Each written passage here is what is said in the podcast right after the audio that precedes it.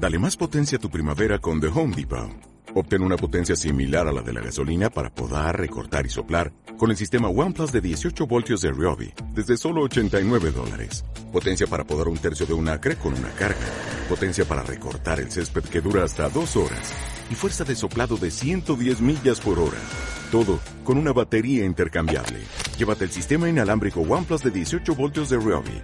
Solo en The Home Depot. Haces más. Logras más. Hoy es miércoles 17 de diciembre de 2014 y excepcionalmente traigo un único titular, pero que por la longitud de la noticia y la extensión eh, me va a consumir el tiempo que tengo disponible en la carretera, en la MA19 rumbo a Palma. La noticia es el restablecimiento de las relaciones diplomáticas entre Cuba y Estados Unidos eh, que se ha anunciado pues hace, hace poco más de una hora por lo que estoy viendo en las noticias que he podido leer. Antes de entrar en materia, permitidme que eh, os, haga una pequeña función de, una pequeña función pública en cuanto a recordaros que reviséis el nivel de los neumáticos de vuestro vehículo, sea coche, moto, ciclomotor o bicicleta, da lo mismo. Eh, lo digo porque lo acabo de hacer, salgo de la gasolinera de comprobar los niveles tras ver que tenía una rueda un poquito floja y efectivamente a las 4 le faltaban aire. Y ya que me permitís este off topic totalmente, porque ni es noticia ni es internacional, hacedle caso al menos un par de veces al año a vuestra rueda de repuesto. No vaya a ser cosa que el día que la necesitéis os deis cuenta que, es, que, tiene prácticamente menos presión que la rueda pinchada.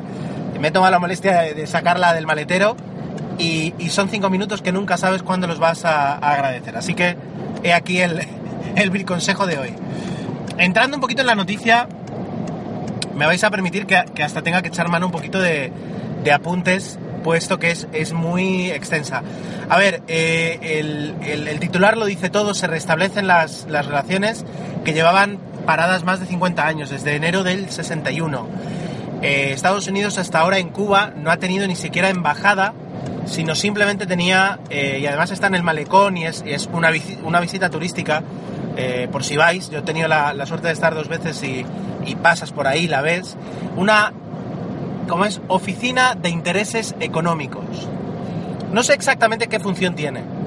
Eh, entiendo que, no es una no es una embajada ni un consulado, pero sí permite tener una pequeña ah, presencia diplomática mínima en la isla de cara a sus ciudadanos o de cara eso a los intereses económicos de Estados Unidos en Cuba eh, sin, tener ninguna responsabilidad eso, diplomática allí. Ah, no lo ha tenido y, lo va a tener, y va a tener una embajada muy pronto, y esa es parte de, la noticia. Eh, según la declaración que ha hecho la Casa Blanca, yo he tuiteado la noticia que ha publicado CNN en español y que a su vez hace un resumen de, la nota de prensa publicada y ha habido una, una comparecencia del presidente Obama. Según lo que dice, eh, el, embargo y, el corte de las relaciones y el enfriamiento que, y el embargo que ha obligado incluso a terceros países a tener con Cuba tenía como propósito eh, promover una Cuba más democrática y derrocar el régimen político que se había establecido por, en la figura de Fidel Castro. Dice, después de todos estos años se constata que esa medida no ha tenido ningún, ningún eh, resultado. Después de 50 años los hermanos Castro siguen en el poder en Cuba y entonces mm, llega el momento de replantearse si, si otra forma de, otra estrategia no va a ser mejor. a este punto paro la noticia, añado mi, mi comentario y lo que os recomiendo es ver una película, si os interesa este tema, una película que se llama 13 días. Está dirigida y en parte protagonizada por Kevin Costner Ah, y es una película que habla de los 13 días que duró la crisis de los misiles cubanos. En esa crisis surge el embargo del que están hablando hoy. Y por lo que ves en esa película, el embargo tiene unos fines y tiene unos motivos bien diferentes. Pero por eso digo, recomiendo que, la veáis. Eh, es, un, es un es un drama político que, puede dormir si no estáis preparados, pero no, porque sea aburrida, sino porque habla de política, pero está muy bien la película, os la recomiendo. Fin del comentario. sobre la noticia, ya digo, se, se especifican bastantes puntos en los que la relación entre Estados Unidos y Cuba va a mejorar. Ya digo, esto no es una posición uh, unilateral de Estados Unidos, sino que es un acuerdo, un acuerdo que se tiene ya con el gobierno cubano, con Cuba.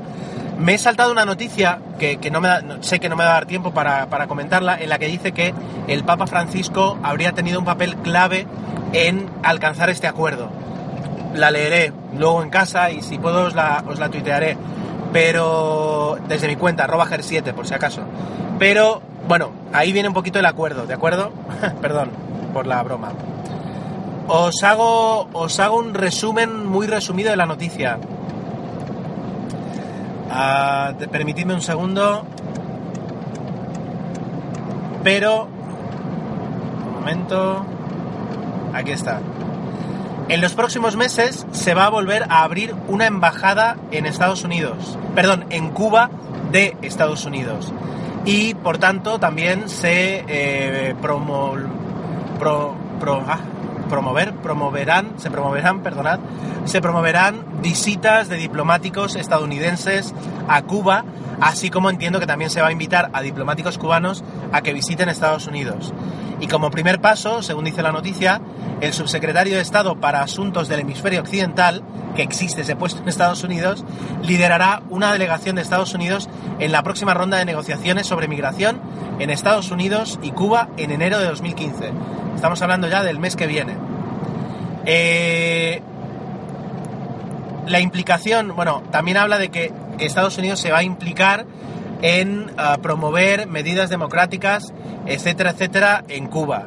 También va a colaborar en todo lo que sean intereses eh, antidroga, uh, migración y también eh, medioambiental.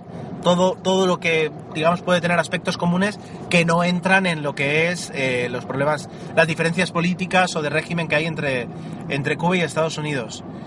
Luego, ¿qué más? Políticas en materia de viajes. Esto es muy importante.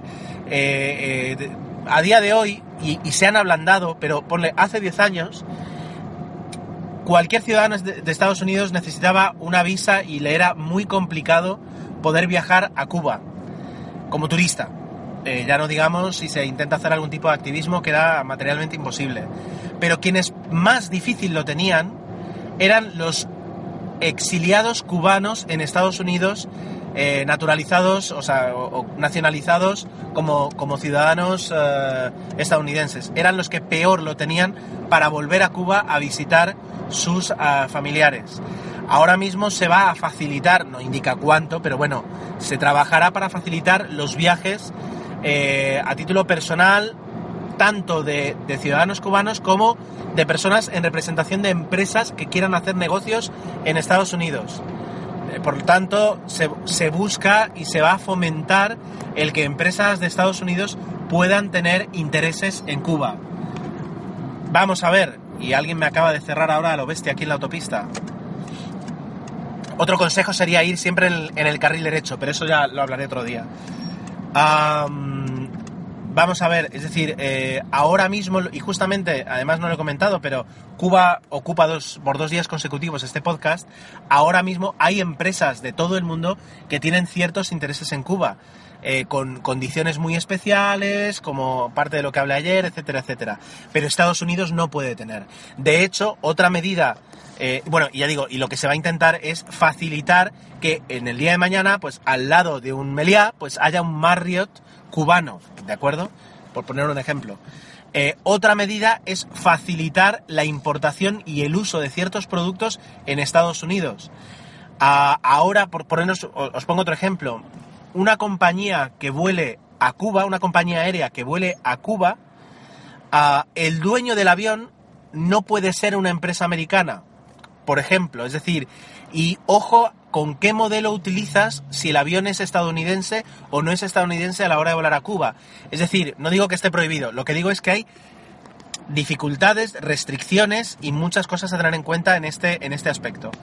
La noticia luego habla de 12, 12 motivos por el que se facilitará eh, visas o, se facilitará eh, el viaje de ciudadanos estadounidenses a Cuba.